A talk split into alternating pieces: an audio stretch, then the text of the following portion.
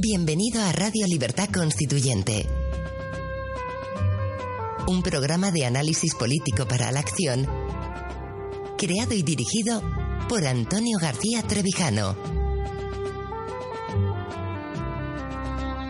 Un espacio cultural e informativo donde el ejercicio de la lealtad, la verdad y la libertad superan lo políticamente correcto para promover la democracia formal.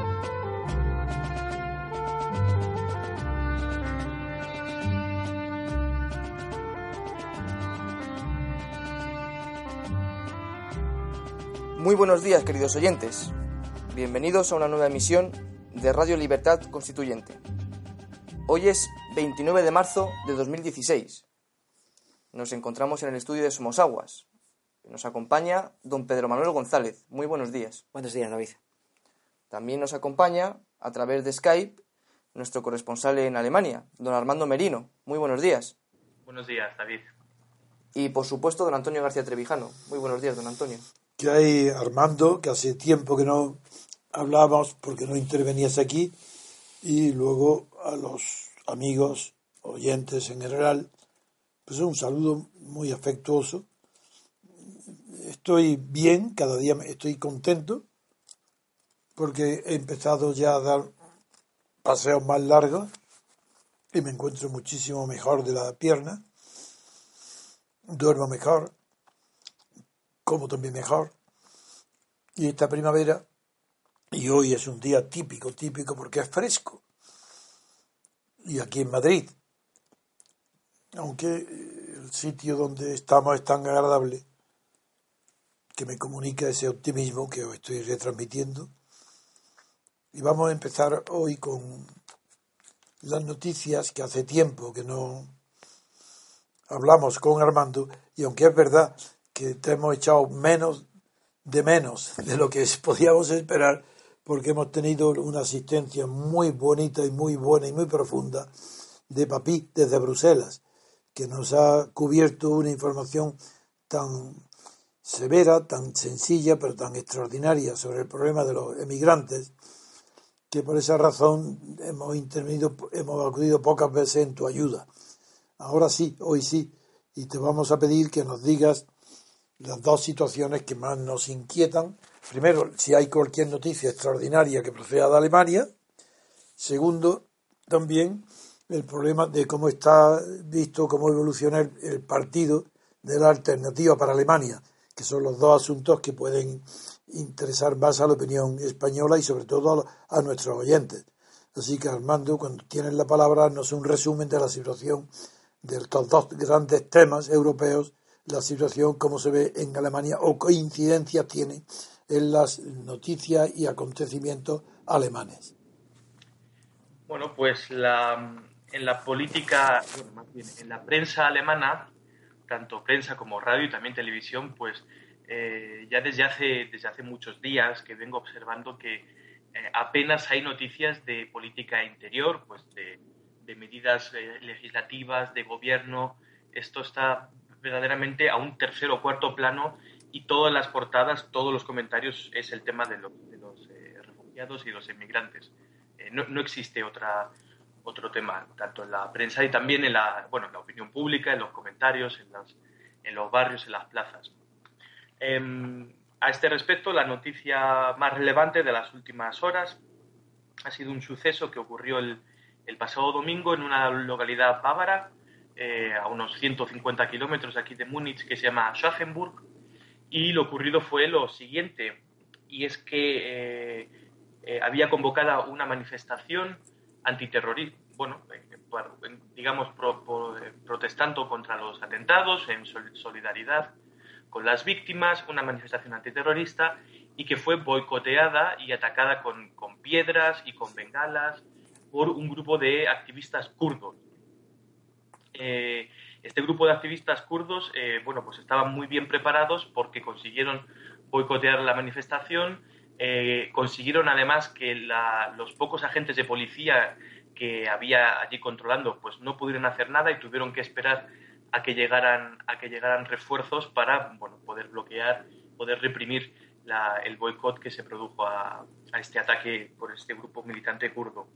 La consecuencia política que, ha tenido este ataque, bueno, pues ha, sido inmediata.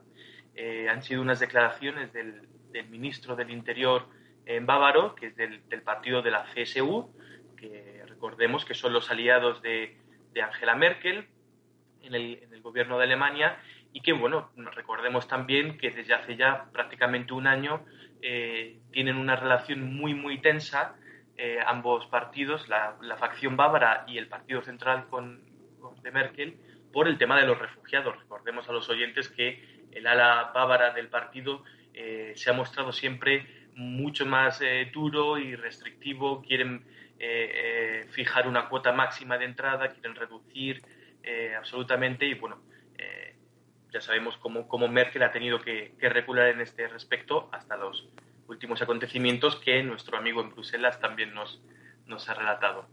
Entonces, bueno, las declaraciones de este ministro del Interior, el señor Joachim Herrmann, pues han sido, han sido muy claras y duras al respecto. Ha dicho que, que es inaceptable que Alemania eh, sea un escenario para la confrontación eh, entre kurdos y, y, turcos, ¿no? que esto no lo van a aceptar de ninguna manera y que este, este suceso pone, pone en peligro, o más que en peligro, pone en cuestión la, una de las medidas de, la, de los acuerdos de la Unión Europea con Turquía, que recordemos, como bien, como bien eh, hemos comentado aquí en el programa anteriormente, incluía una de las medidas la, digamos, la flexibilización o la facilidad a los eh, inmigrantes turcos para tener un visado para entrar en Alemania. Entonces, la, este, este eh, ministro de la CSU ha dicho que, que, este tema hay que volver a, revisarlo, que no están por la labor de, dar visados eh, así, así porque sí, y, bueno, pues que, tendrán que seguir, eh, que tendrán que, llegar a un acuerdo. Y esto, bueno, pues lo que hace es poner un, un elemento más de confrontación, a la confrontación ya clara, evidente y, y desgarrada, casi podría decir, existe, bueno, pues entre... Pero si puedes definir el enfrentamiento que ha tenido lugar ahí en Alemania, el incidente, qué parte tienen los kurdos, qué parte tienen los turcos, qué se sabe exactamente de la causa de este altercado. Pues lo, lo, he estado mirando, es una noticia que solamente viene en el periódico del, del Frankfurter Allgemeine, con lo cual, bueno, le he dado... La fuente es limitada. Exacto. Eh, Pero sería muy interesante saberlo para poder saber, para poder decir o afirmar o creer que eso es una prueba de que Turquía no es un país seguro. Y eso es, es tan grave. Probar eso, bueno, es, tan grave afirmarlo, demostrarlo, porque sería entonces una ilegalidad absoluta de la Unión Europea el acuerdo eh, celebrado con Turquía, si no es país seguro. Y ese atentado una vez conocida bien ese incidente sangriento, si, que, la noticia en la prensa no, no deduce nada, no se puede deducir de, qué naturaleza ha tenido ese, ese enfrentamiento. Eh, estoy aquí intentando recabar más datos, pero es que, que la verdad es que es, muy aséptica y, y, descriptiva, la verdad. Pero los hechos sí estarán bien narrados. Los hechos están bien narrados, es como, es como lo, lo, he narrado yo, ¿no? En este, en este No te importa volver a hacerlo porque es que es tan importante lo que estamos hablando ahora. exactamente el hecho, limitado a la noticia, que el periódico, no la tuya, sino la que el periódico dice, el hecho, ¿cómo lo relata? Pues el, el, hecho lo, lo, relata pues de, de, esta manera, ¿no? Que con, con, de hecho empieza la, el titular de la noticia, estoy traduciendo así literalmente. Sí, literal eh, es eh, kurdos, un grupo de kurdos atacan una demostración, perdón, una manifestación en Aschaffenburg, que es la ciudad donde, donde ha tenido. Y los kurdos atacan. Kurdos atacan, así es como, como dice el titular. Em, luego eh, titula más abajo. Pero ¿cuál es el objetivo del ataque? Porque ha dicho el lugar, pero el objetivo no lo dice. ¿Por qué? Porque había una, una manifestación pacífica, la noticia da a entender que la manifestación era pacífica porque era una manifestación antiterrorista, eh, pero organizada por una, una, asociación turca de, de Ese es el ciudadanos tema. Ese es el tema. Esa es la clave. sí.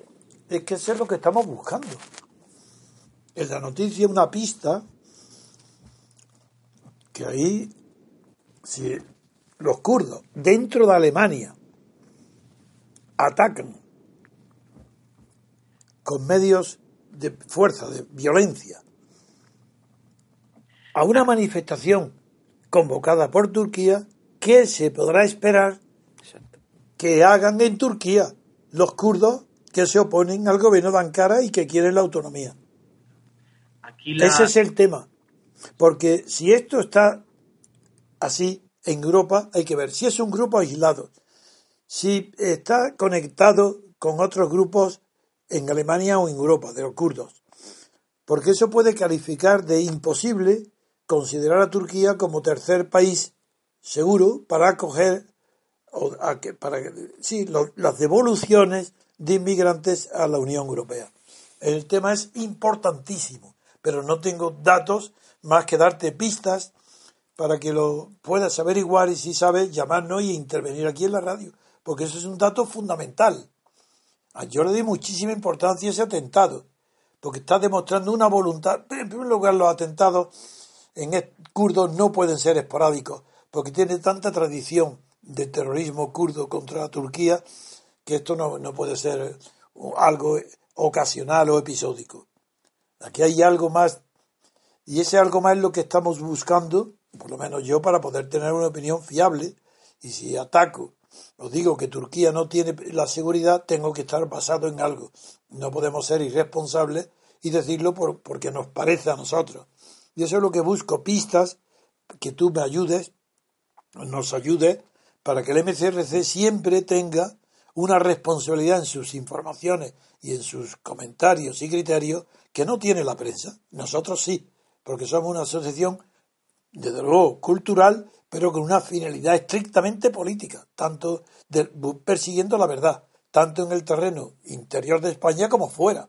Nuestra responsabilidad no, no nos admite hacer afirmaciones que no estén basadas en hechos probados. Y eso es por eso te lo doy las gracias del esfuerzo que has hecho para presentarnos esto como eh, realmente parece ser, pero que siga investigando las causas o otros hechos que relacionen para ver si se puede generalizar a que los turcos en los kurdos en Turquía eh, van a- pueden estar excitados para producir atentados y llamar la atención del mundo sobre su causa, que hasta ahora ha sido irredenta en, en Turquía, pero su causa nacional puede ser aprovechada por los kurdos, dada la circunstancia que hoy Turquía es el centro del mundo en la acogida de los emigrantes que la Unión Europea devuelva a Turquía. Así que ese foco de atención puede ser utilizado por los kurdos que quieren la independencia, puede ser utilizado para otro tipo de atentados que califiquen a Turquía de país inseguro y por tanto para criticar que la elección del camino seguido por la Unión Europea para devolver a Turquía uno por uno sea un camino ilegal si Turquía no cumple la condición de país seguro. Esa es lo que quería expresarte con claridad para que nos ayude a encontrar los signos que nos permitan mantener criterios firmes. Pues, pues mire, don Antonio, acabo de. Porque yo esto lo tenía en la prensa en papel, que no estaba actualizado, y ahora en internet eh, estoy leyendo algunos datos más, que igual son interesantes. Am, vamos a ver. la manifestación eh, que estaba, estaba, que era organizada por esta organización turca, había unas 600 personas más o menos, y eh, el grupo kurdo que, que organizó el ataque se llama PKK, según ya las informaciones de la... De la Luego era un grupo ya conocido. era un grupo ya conocido y organizado. Y según la policía, eh, de, de ciudadanos con, con permiso de residencia en Alemania, que venían de, de la, de la zona de Stuttgart, más o menos. Con lo cual, eh, para ir hasta Schaffenburg pues han tenido que desplazarse buenos 300 kilómetros más o menos. Em, y bueno, según dice la, ampliación de la noticia, los detenidos que ha habido ya han sido puestos en libertad con cargos, según, según pone aquí, de sí, por... Pero ¿qué, ¿qué, resultado ha habido de, de daños eh, para que puedan ser puestos en libertad con cargos? Pues eh, los cargos que aquí dice la noticia han sido intentos de, de, lesionar eh, a, los manifestantes, evidentemente con piedras y, y bengalas y, y ¿qué más? Uf, esto no sabía cómo traducir. Pero no ha habido lesiones. Al parecer no, no graves, por eso. ¿Cómo? Que, que al parecer no. Ah, claro, entonces por esa razón están detenidos, han sido puestos en libertad, eso es normal. Y, y estas más no puedo ampliar, la verdad es que la noticia es... De acuerdo. Porque es de ayer, pero lo voy a seguir el tema, desde luego. Y... Bueno, pues suficiente. ¿Hay otra alguna noticia más de Alemania? Bueno, pues eh, con respecto al partido de la alternativa para Alemania. Sí, ese sí, no, siempre es noticia, claro. Que, bueno, pues tras el, el éxito de las eh, últimas elecciones que ha habido hace dos tres semanas, en, en donde han tenido un, resultado bueno que nos esperaban de con un 13% de los votos y en, otro estado eh, un 21%. Bueno, la noticia es, son unas encuestas que han salido publicadas hoy eh, que, bueno, no le dan... es una encuesta, bueno, hecha a 2.800 personas, es la muestra, y, bueno, apuntan un ligero descenso en la intención de voto, pero bueno, como hemos comentado anteriormente antes de empezar, lo, más eh, relevante es decir que, que, no muestran una subida, que parece que, que, han alcanzado el tope de momento de, popularidad. No, yo creo que ese resultado es normal, porque, porque eh, Merkel ha reculado. Entonces, si, si la política alemana y la señora Merkel disminuye el ritmo y la cantidad, la cualidad y la, y la cantidad de eh, refugiados y de migrantes y son menos, ya al menos no tiene la firmeza que antes, es normal que el partido alternativa para Alemania no suba. Y si, si desde luego, si, si son estos partidos nacionalistas son siempre eh, partidos reactivos, que suben y bajan según las políticas que se estén realizando. No son como sucedía en los años 30 y 40 que surgían como alternativa al comunismo. Hoy no es eso. Hoy es que los partidos de origen nacional, pero que están integrados en el Estado, estos partidos crecen en la sola, en la misma medida y en la misma proporción que disminuye la protección de los intereses nacionales en relación con la presión exterior de los intereses internacionales, la subordinación de la nación a la, a la internacionalidad es la que provoca el crecimiento de estos partidos llamados nacionalistas, pero que ya veremos cómo con el tiempo toda esta terminología se va a cambiar en cuanto vayamos escribiendo, desarrollando la tesis que formará parte también, como es natural, del programa de hoy, cuando vayamos a analizar qué es lo que significa el nacionalismo, tanto en España como fuera de España. Bien, pues si queréis, Armando, pues eh, hacemos ya una pausa y pasamos y pausa musical y pasamos a otro a otra noticia. Muy bien. Enseguida volvemos, queridos oyentes. Estás escuchando Radio Libertad Constituyente. Recuerda que también puedes consultar e informarte a través de nuestro sitio web en www.diariorc.com. Encontrarás criterios, artículos sobre teoría política, documentos y todo tipo de información variada acerca del movimiento ciudadano hacia la República Constitucional.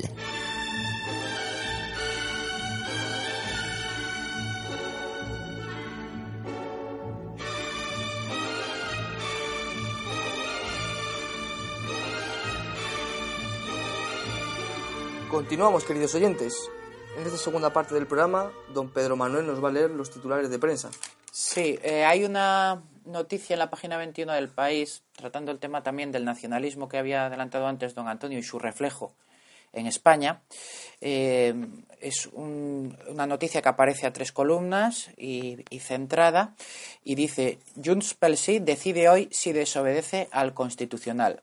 El grupo parlamentario de Junts pel Sí, con mayoría en la mesa del Parlamento, decidirá hoy si tramita o rechaza una moción de la CUP en la que se reclama abiertamente la vigencia de la declaración soberanista del 9 de noviembre que anuló el Tribunal Constitucional y se insta a incumplir el contenido de esta sentencia. La propuesta ha abierto un nuevo frente de disputa entre la formación anticapitalista y la coalición de la que forman parte Esquerra y CDC, que ayer acusó a la CUP de buscar discusiones ridículas. Como este tema es tan profundo el tratamiento, ya que no vamos, ya no seguimos desde hace un poco de tiempo, desde mis conferencias en Asturias, no seguimos los patrones habituales y estamos penetrando en un terreno incógnito, porque es la primera vez que se hace, quiero aprovechar el comentario y el, criterio que nos podemos que podemos deducir de la noticia del país sobre Cataluña sobre la decisión la moción que ha presentado la CUP en el Parlamento de Catalán lo puedo aprovechar para responder a la curiosidad natural que tiene no solo uno de los espectadores sino todos vosotros. Y que le voy a pedir a David que nos lea la pregunta que nos ha hecho uno de nuestros seguidores pidiéndonos ampliación sobre las tesis adelantadas por mí entre la confusión producida hace tantísimos años entre nacionalismo y estatalismo. David, a ver. Juan Pardo Gómez del Campo, nuestro oyente, nos escribió ayer un comentario. Ayer. Ayer mismo, en el que dice que le gustaría que usted, don Antonio, dedique algún programa más a explicar su descubrimiento de que ni Hitler, ni Mussolini, ni Franco eran nacionalistas, sino que eran estatalistas. Bien, pues vamos a aprovechar la noticia para ir ahondando en la aclaración de estos conceptos, de estas ideas, que como digo, van surgiendo de una investigación recientísima y que cada día, cada noticia, me va alumbrando caminos para explicar las diferencias entre nacionalismo y estatalismo y saber calificar no sólo lo que está pasando hoy en Cataluña y en el País Vasco, sino también lo, la interpretación de la historia reciente de Europa y del mundo, porque la última guerra mundial estuvo causada por el imperialismo de aquellos estados, como el, alemán y el italiano, que quisieron dominar Europa y al mundo. Y que tuvieron nombres, ideologías y apologías del que se llamó nacionalismo. Y ahora, a través de las menores noticias que se produzcan sobre el tema, analizaremos de qué se trata, si es de nacionalismo o de estatalismo en cada una de ellas, para buscar una verdadera relación entre estos dos conceptos que explique el fenómeno en todas partes del espacio y en todos los tiempos de la humanidad donde se ha conocido el fenómeno llamado nacionalista. Empecemos, por tanto, con la noticia de Cataluña.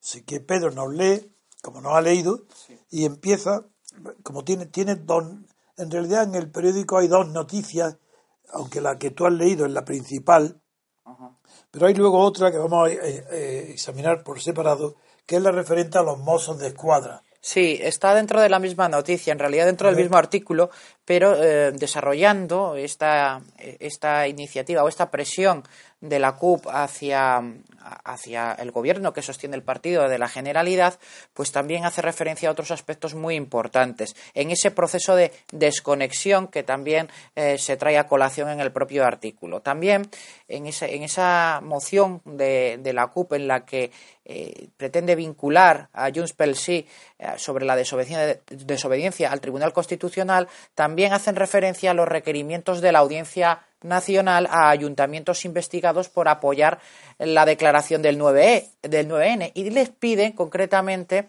que los Mossos de Escuadra no actúen como policía judicial de auxilio a la Audiencia Nacional para facilitar la tramitación de estas causas. Muy bien, vamos a entrar a fondo en la naturaleza de estos hechos, donde parecen enfrentados los problemas de Cataluña con los problemas de España, del Estado central, analizando la naturaleza jurídica de cada, que de cada una de las partes en conflicto. Y vamos, como hay dos cuestiones separadas, vamos también a examinar la cuestión del nacionalismo y estatalismo separadamente, a ver si confirma o rechaza nuestras provisionales conclusiones respecto a la naturaleza del nacionalismo, que creemos que ha sido una interpretación errónea de la historia, de la política y del mundo, que no vio la relación de causa y efecto entre los dos fenómenos y ha definido uno por el otro.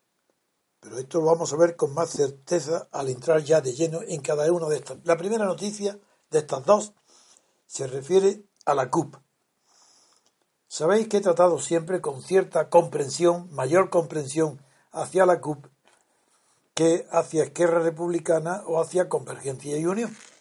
El motivo es que yo siempre respeto más a las personas que parecen ser más coherentes en sus posiciones ideológicas.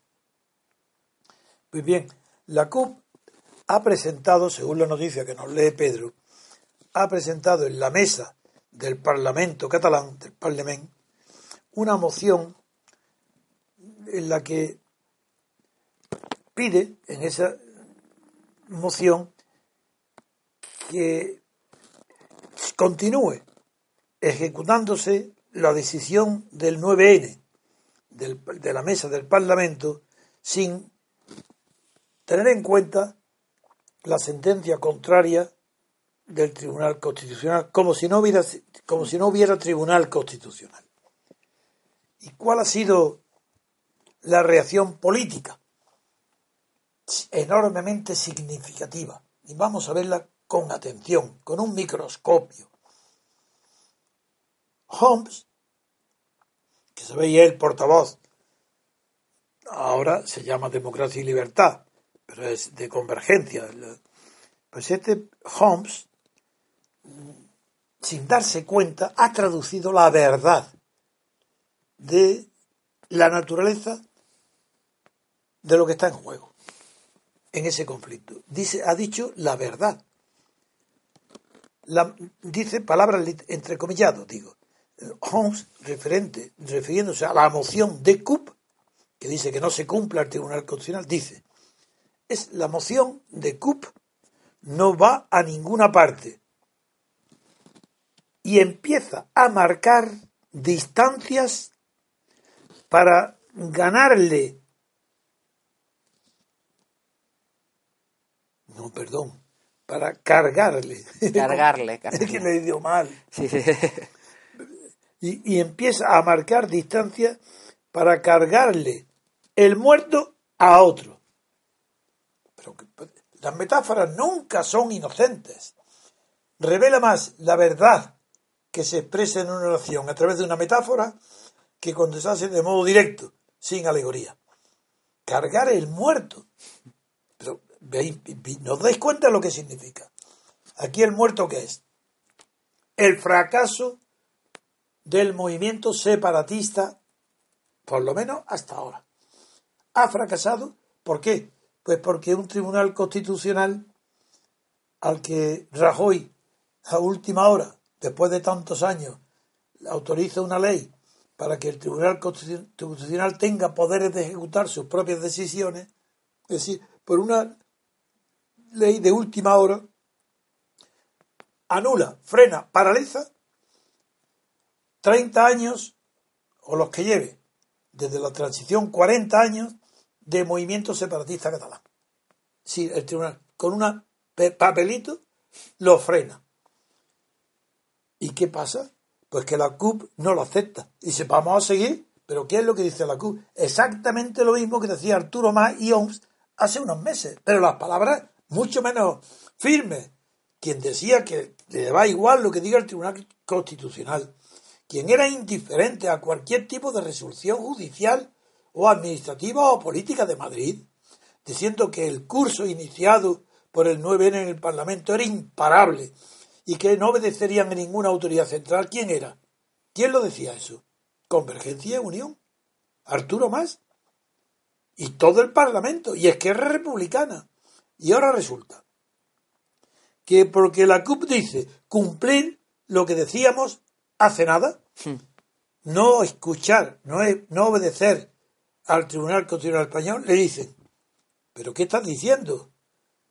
Eso es marcar, eh, lo que estás haciendo es que quieres cargarle el muerto a otro. Luego hay ya muerto. Aquí hay un muerto. Y lo quiere cargar la CUP a otro que no sea él, evidentemente. El muerto es. ¿Qué es el muerto?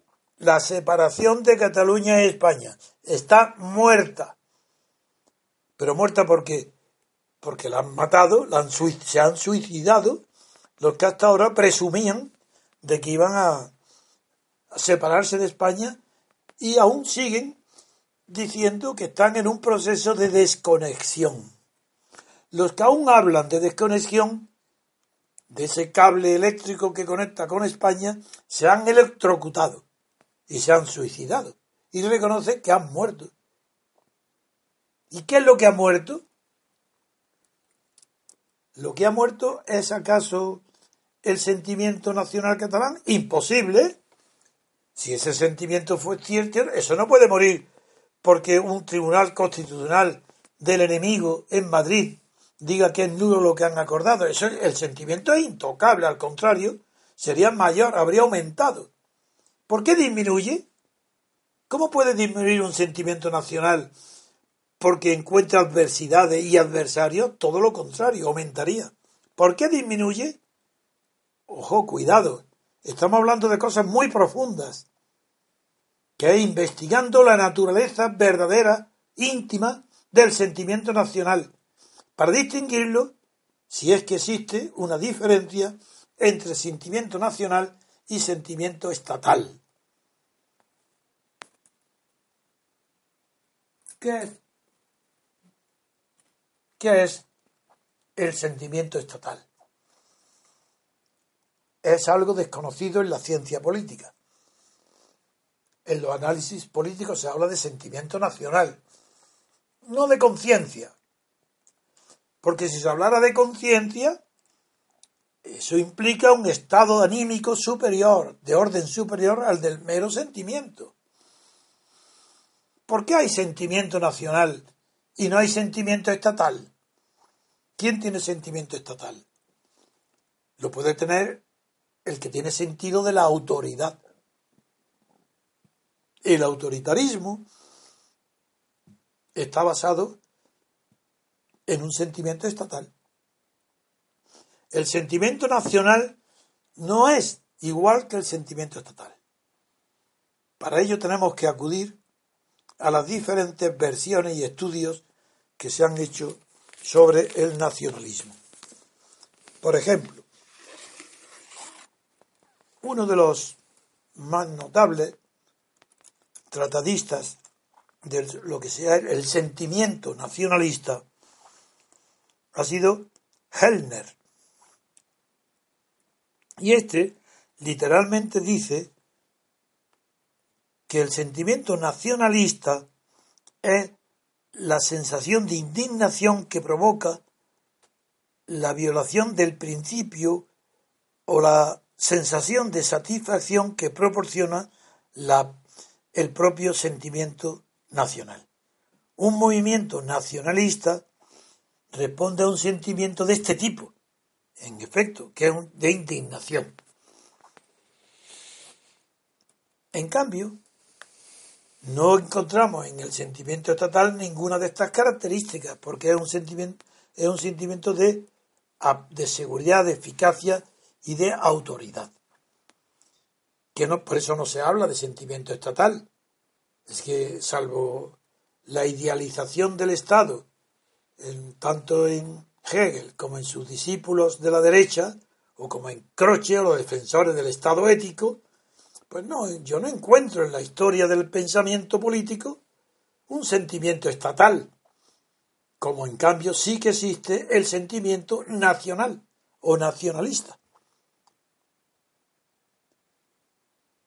Y Hellner, el que acabo de citar, continúa en sus investigaciones, llegó al convencimiento de que todo movimiento nacionalista debe ser un movimiento separatista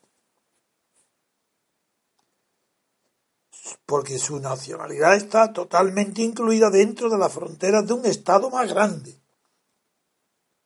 Ahí el sentimiento nacional está cultivado de tal manera que llega a un círculo infernal, pero calculado, donde el sentimiento nacionalista es aprovechado como un medio de alcanzar la independencia del Estado. Y en ese caso sí que aparece la enorme contradicción. El nacionalismo es un instrumento del estatalismo. Veamos cómo. El Estado resultante del sentimiento nacional es no debería de ser forzosamente totalitario, porque si el sentimiento nacional es la totalidad de la nación la que lo produce y se considera extranjero, extraño, enemigo, el que no participe de ese sentimiento nacional, lo normal, la lógica total, obliga a que sea la totalidad del efecto final el que resulte de un sentimiento total que es el sentimiento nacional. El totalitarismo es la aplicación en el Estado de un sentimiento que si fuera nacional sería también total. total. Porque, ¿cómo se puede confundir, como dice Gellner, pero él no, no participa de mi conclusión, pero sí en el análisis,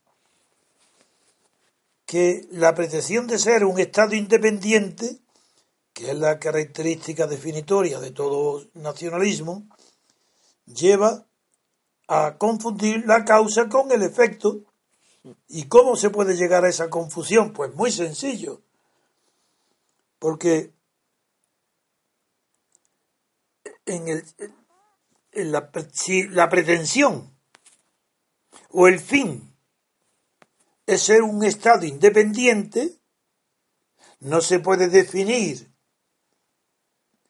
el medio, es decir, la causa eficiente, con la causa final, que sería la causa final, porque sería la finalidad del sentimiento nacional. Si es llegar al Estado independiente, al Estado separado, como totalidad, como una unidad totalitaria del Estado, eso no se puede definir ese, esa dialéctica, ese resultado, confundiendo la causa y el efecto. Por eso el estado resultante del sentimiento nacional tiene que ser forzosamente totalitario, puesto que el sentimiento estatal no nace más que en la autoridad. Si no hay autoridad, como no la hay en el sentimiento nacional, ¿por qué razón la autoridad estatal en Cataluña, que es la Generalitat, que es la autonomía, que son los partidos Esquerra Republicana y Convergencia. ¿Por qué razón, siendo autoridad, están aludiendo a un sentimiento nacional? Porque es mentira.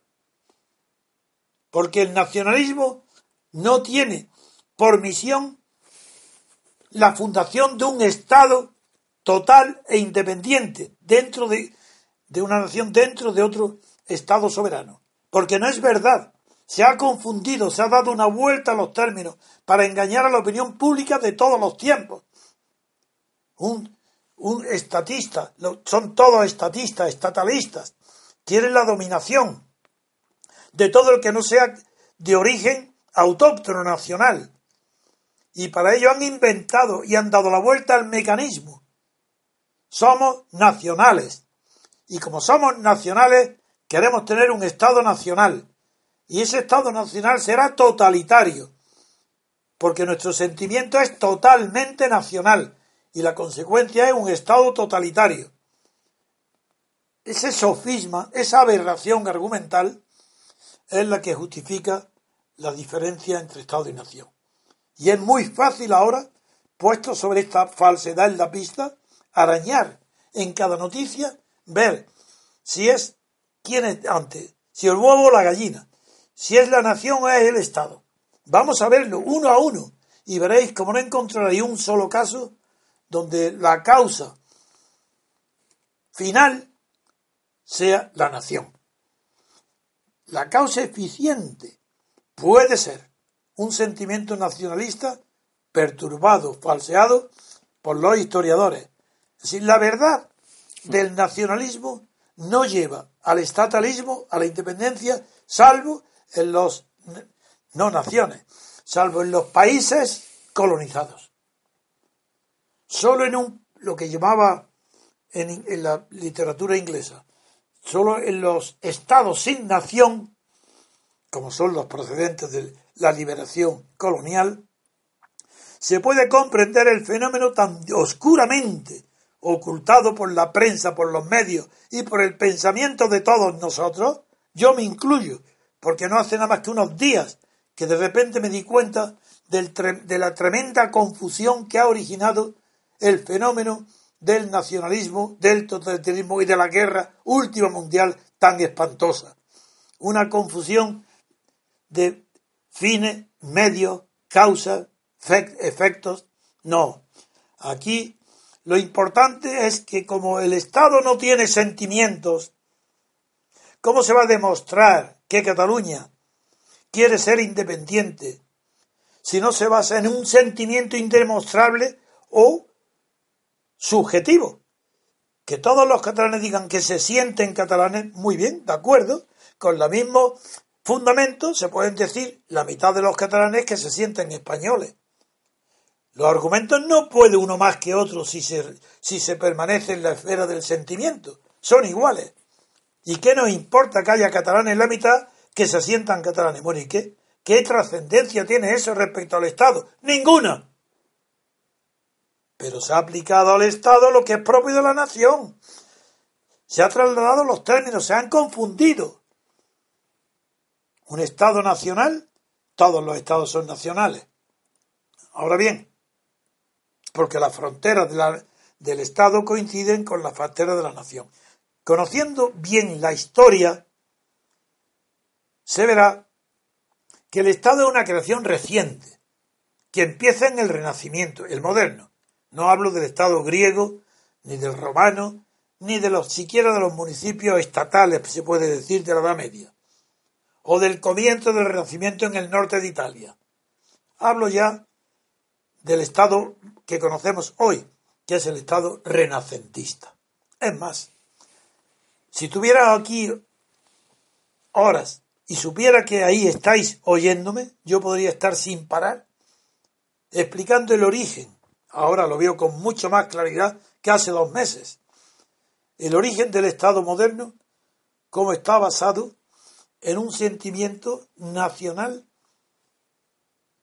recién aparecido en el Renacimiento por la pertenencia de grupos de ciudadanos o de habitantes, habitantes de un territorio dominado por un príncipe.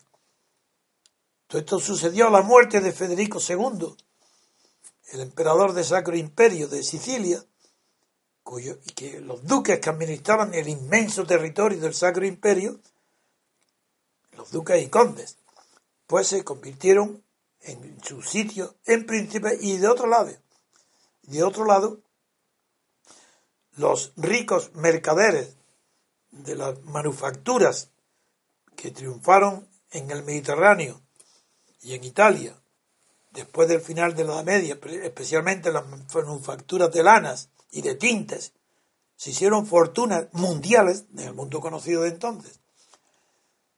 Y esas grandes familias de dinero establecieron en algunos lugares, como fue el caso de Florencia, los Médicis, establecieron su poder no de una manera personal. Ah, amigo, esto es donde empieza a distinguirse el Estado de la nación. Porque la nación, el Estado aún no, no existe. Y en la nación, en la nación se organizan empresas bajo la responsabilidad patrimonial y moral del empresario. Pero hay algunos que tuvieron tanto éxito en la vida mercantil, en la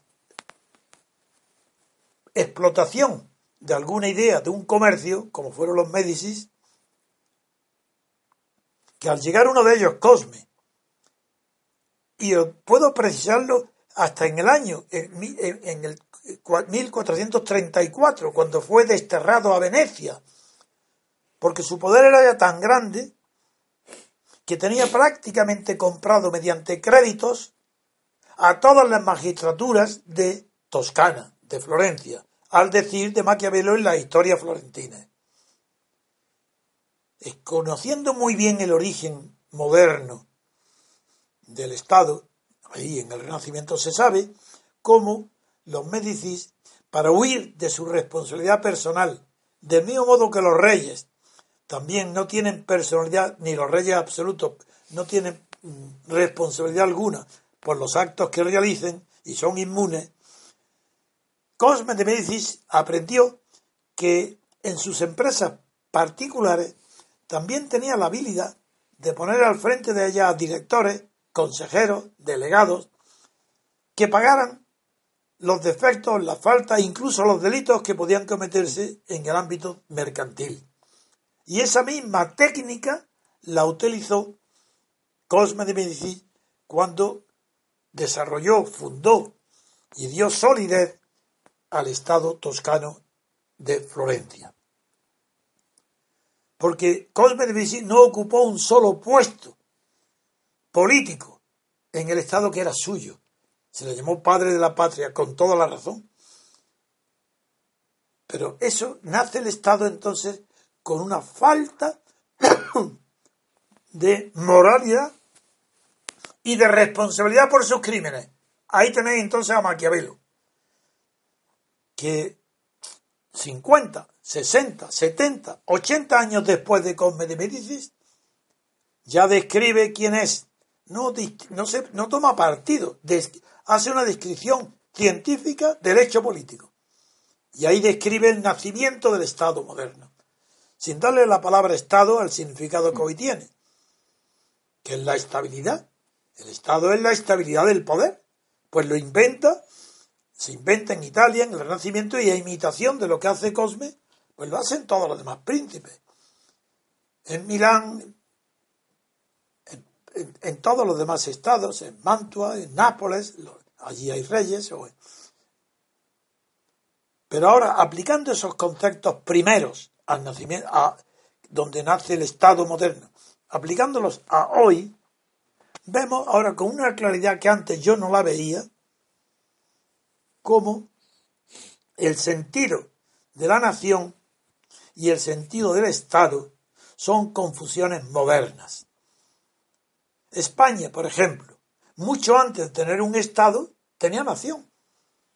El conjunto por ejemplo, en, la guerra de Flandes, España tenía imperio ya, claro.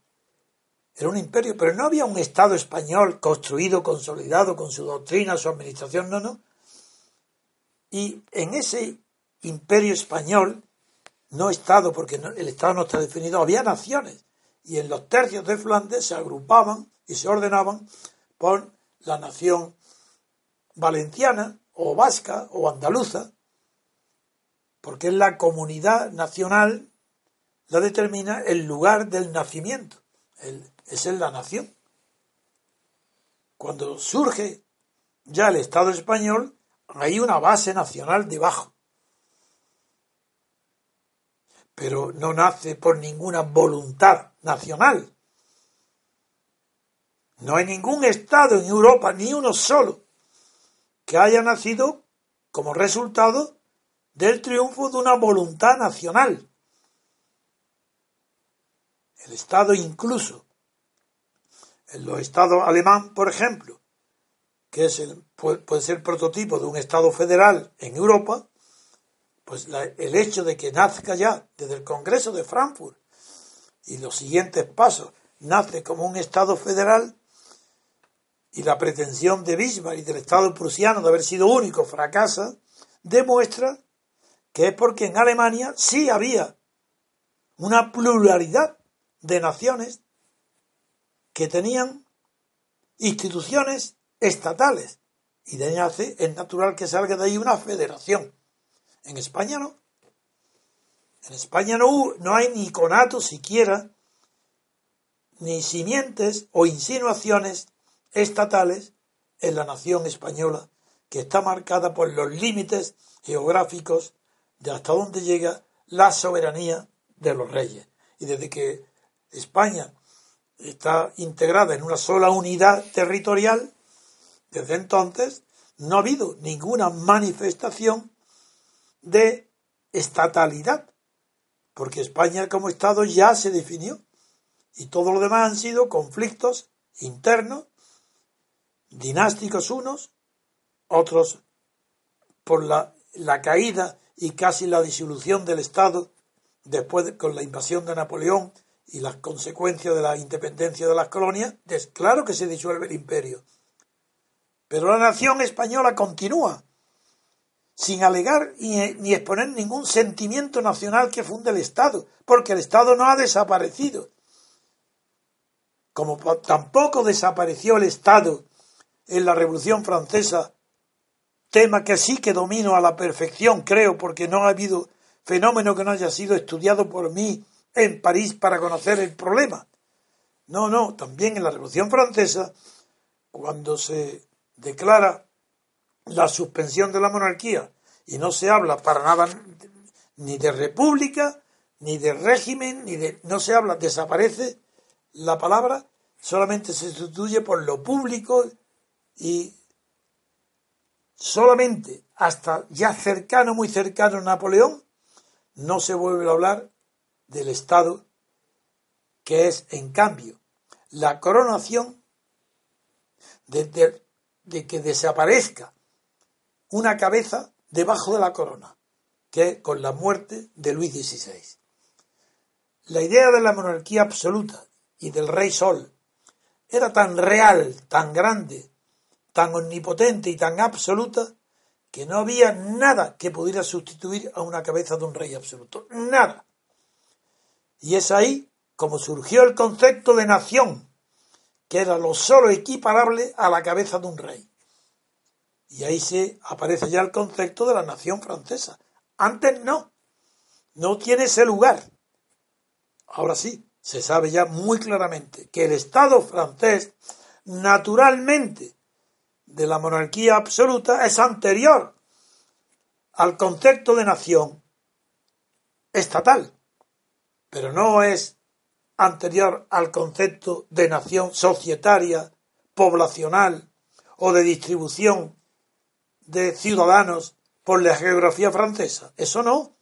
Quien conoce muy bien la historia de Francia ahora podrá distinguir con muchísima claridad que solamente después de Luis XVI se plantea el tema que luego los separatistas de la nación, que sustituye a, la corona, que luego el nacionalismo bretón o el corso pretenden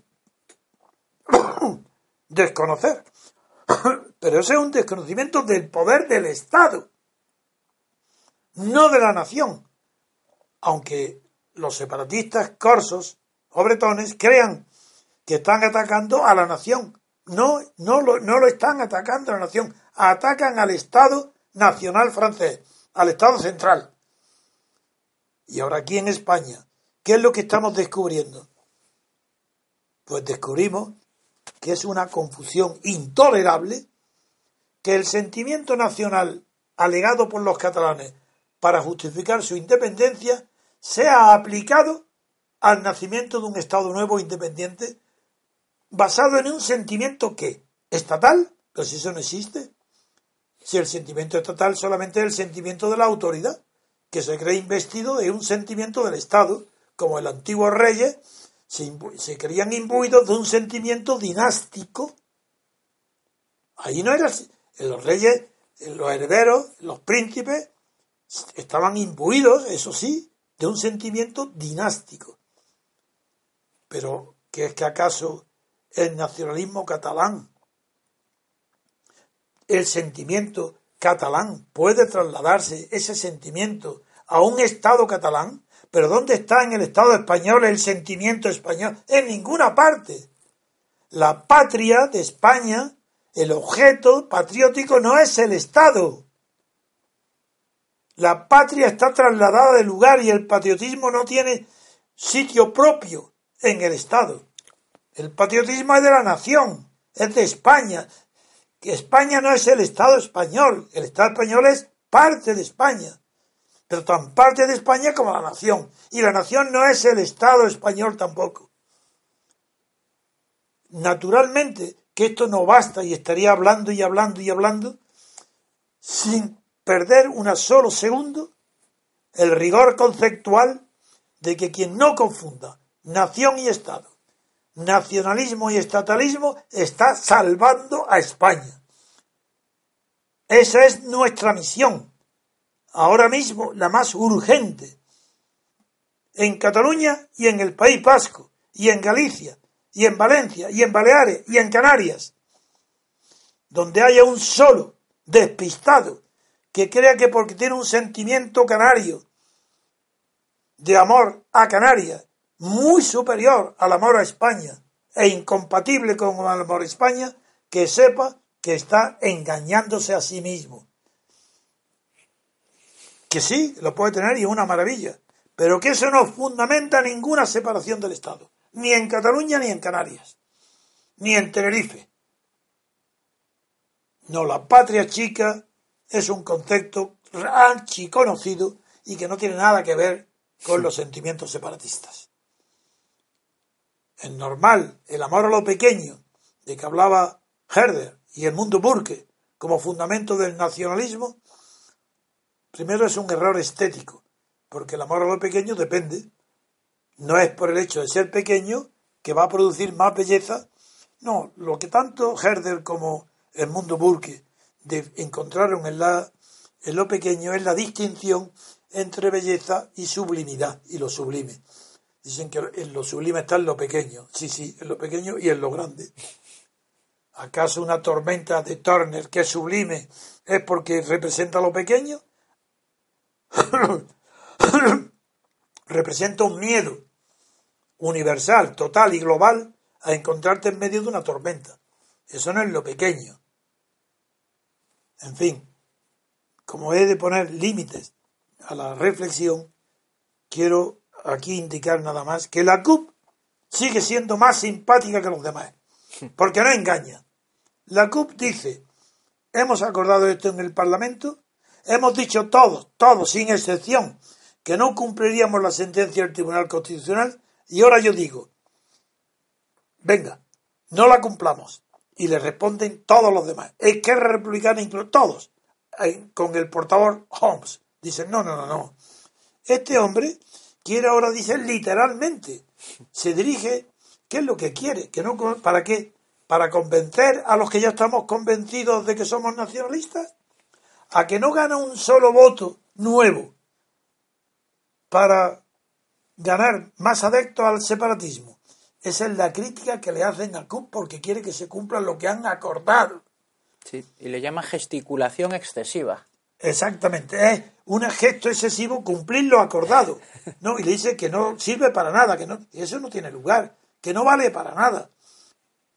Es decir, que no vale, no, que ha muerto, que ha muerto la decisión de la independencia. Pero la quieren, siguen utilizando palabras como desconectar con España. No, sigue muerto, No, es que está, nació muerto, porque el sentimiento nacional nunca va a justificar el nacimiento de un Estado, a no ser que sean las colonias. Pero en esas colonias tampoco hay sentimiento nacional, sino sentimiento tribal. Así que es un error universal, mundial. El sentimiento nacional en ninguna parte del mundo ha creado un Estado propio, ni en los, ni en los países colonizados, ni en el derecho de autodeterminación.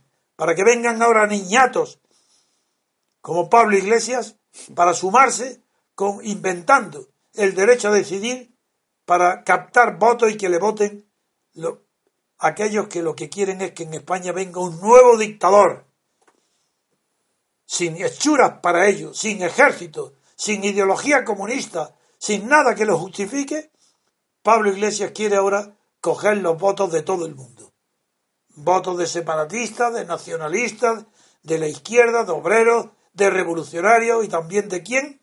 De reaccionarios. Como son todos aquellos que miran hacia atrás. Porque la, en Jelinek, que, lo, que ayer me preguntaba si lo conocía a Jelinek, me preguntaba Daniel, el magistrado, claro que lo conozco, desde la juventud. En la teoría del Estado de Jelinek y en sus publicaciones distingue y define muy bien lo que es ser reaccionario y progresista. El reaccionario es el que quiere volver a una situación anterior, que ya estuvo y que, la, se perdió. Y el progresista es el que quiere llegar a una situación que no ha tenido nunca. Bien, ¿qué quiere Cataluña o el País Vasco? Volver a una situación anterior a la unidad de España. Es decir, uno quien al Reino de Aragón, porque Cataluña ni siquiera tuvo independencia del Reino de Aragón, y el País Vasco sí que la tuvo con relación a quién, a Navarra o al Reino de Navarra, que era francés, que el rey de Navarra el, fue Luis, eh, fue Enrique IV, el Navarro, francés, el fundador del Estado moderno francés fue Enrique IV. Pues esta es eh, la reflexión donde hoy voy a terminar. Y es la sencillez que implica que la independencia de Cataluña, la más, el proceso de independencia, que es el más avanzado en número de partidarios y en decisiones cualitativas tomadas por los órganos de la autonomía, en primer lugar, ahí no hay ningún problema nacional, porque la autonomía, si quiere extender sus competencias para tener embajada y fisco, no está haciendo nada original, pero si lo que está extendiendo las competencias que ya tiene. ¿Acaso hay una competencia de la autonomía que no sea estatal? ¿Es que acaso hay algo en la autonomía que proceda de alguna nación catalana que lo ha conquistado? Pero si eso viene de la descomposición del Estado franquista por la debilidad, la ignorancia, el oportunismo y el desconocimiento de la historia de Suárez. ¿Pero qué tiene Cataluña en sus manos? Una autonomía estatal, que quiere que tenga embajadas estatales, fisco estatal, para convertirse en un Estado, ¿no? Esa es su finalidad eso lo define, no el medio empleado. El medio que emplea es un pretendido, que es cierto, sentimiento nacional. Eso es un medio, no un fin. No puede definir el resultado final, que es el Estado, no lo puede definir un medio, como es el sentimiento, sobre todo un medio tan indemostrable como un sentimiento. Si se vota, ¿por qué estamos seguros que lo que están votando en las urnas catalanas son sentimientos catalanes y no ambiciones estatales. ¿Por qué estamos tan seguros? Porque los historiadores, los poetas, las televisiones, los periódicos hablan de sentimientos. ¿Es que es verdad acaso? ¿Pero por qué no es una ambición estatal? Quieren más, más autoridad de la que hoy tienen con la autonomía. Yo la verdad es que este tema no ha terminado, no, ha comenzado todavía. Y, me tenéis que perdonar mis imprecisiones y vacilaciones en el lenguaje. Porque todo lo que no sea poner en escrito, despacio, pensando cada palabra, cada coma, como hago yo en mis publicaciones, no se puede estar improvisando en discursos delante de público, ni en la radio, el hallazgo y la distinción de conceptos tan nuevos como que el nacionalismo no ha sido la característica que definió el mundo de los años 40 y las guerras, sino que ha sido el estatalismo. Y es más, yo no, no pararé un solo día de no leer, de no leer en, la, en, en las palabras de Mussolini las verdaderas concepción nacionalista del Estado, donde no es el sentimiento nacional, sino, como dice Mussolini literalmente, como he dicho otros días y lo repito y lo tengo delante, para que no lo olvide nunca, que dice Mussolini, todo es, está y es Estado, está en el Estado y es Estado. Para el fascista, todo está en el Estado y nada humano, ni de espiritual, no existe, y con mucha más razón no tiene valor alguno fuera del Estado. En este sentido, el fascismo es totalitario, no el Estado, el fascismo estatal es totalitario. Y el Estado fascista es la síntesis y la unidad de todo valor. Intérprete, interpreta, desarrolla y domina toda la vida del pueblo. El Estado, no la nación. Y este es el concepto muy anterior de Hitler. Yo siempre he distinguido que Hitler, a diferencia de Mussolini, además de ser estatalista, imperialista del Estado, del Tercer Reich, del imperio, del Tercer Reich, además de eso, intervino en la regulación de la vida nacional a través de la familia para defensa de la raza aria. Y ahí, claro, fue más totalitario aún que el italiano, porque legislaba sobre materias tan íntimas como la vida, como las que regulan la vida privada, no la pública, que es la familia.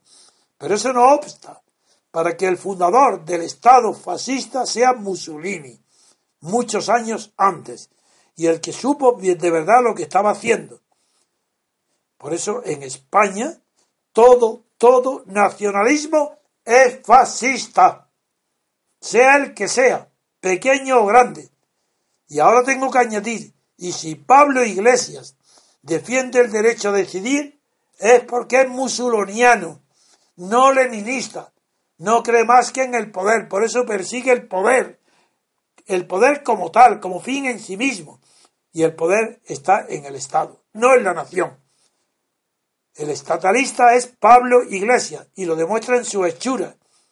Es un poco cómico pensar que esa expresión juvenil de una persona tan irresponsable y tan inculta pueda representar algo tan potente como el fascismo. Pero sí, lo digo, la conducta, la política, el gesto y las palabras que dice Pablo Iglesias son puramente fascistas. Y ahí tiene que saberlo y lo aprenderéis con su posterior actitud ante la vida política. Con esto, no sé el tiempo que llevaré, David. Más de una hora, Antonio. Pues lo vamos a dar por terminado, pero advirtiendo que voy a continuar en cada noticia que se refiera a Estado-Nación, continuaré esta reflexión y no la pararé hasta que no llegue a estar a la altura, primero, de mi rigor intelectual, la neta separación entre nacionalismo y estatalismo. Y segundo, hasta que no esté al alcance de las últimas, pero más nobles, mentalidades que puedan escucharme. Finalizamos, queridos oyentes. Les recordamos que mañana miércoles nuestro querido asociado en Canarias, don Eliodoro Rodríguez, será entrevistado en la televisión RTV Canal 13 a las 9 y 35 durante 30 minutos. Les pedimos que lo vean y lo difundan si, si pueden. También les, les, les pedimos que compartan la emisión con todo el mundo y le den a me gusta. Les emplazamos al programa de mañana y les deseamos que pasen un buen día.